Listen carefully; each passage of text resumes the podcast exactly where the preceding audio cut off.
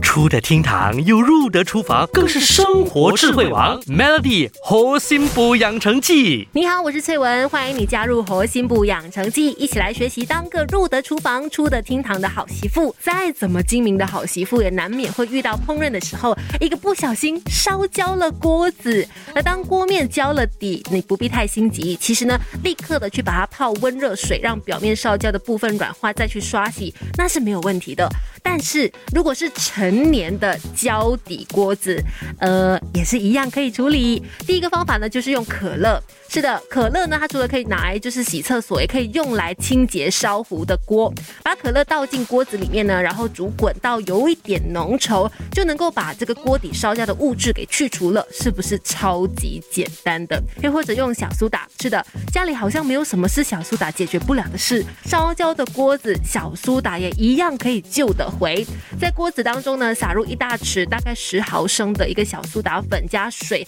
盖过烧焦的地方，小火把。水煮滚，再边搅拌边煮一到两分钟，然后就关火静置一个三十分钟，然后呢用刷子或者是海绵轻轻的去刷掉焦掉的地方，又或者你也可以用白醋，胶底的锅子呢倒入半碗的白醋，加水煮沸三到四分钟，静置十分钟左右，等水凉了，这时候你大概就会发现焦掉的部分呢会一整片的从锅里脱落，最后呢用清水冲洗一下。再简单的刷洗就好了，再不然用盐也行。将烧焦的锅子呢，用小火干烧一下，等这个锅子呢开始冒烟了，就撒上一点盐，边加热边晃动一分钟，然后再熄火，再去擦拭，就可以清除的很干净了。Melly 猴心补养成记，每逢星期一至五下午五点首播，晚上九点重播，有美心和翠文与你一起练就十八般武艺。嘿呀！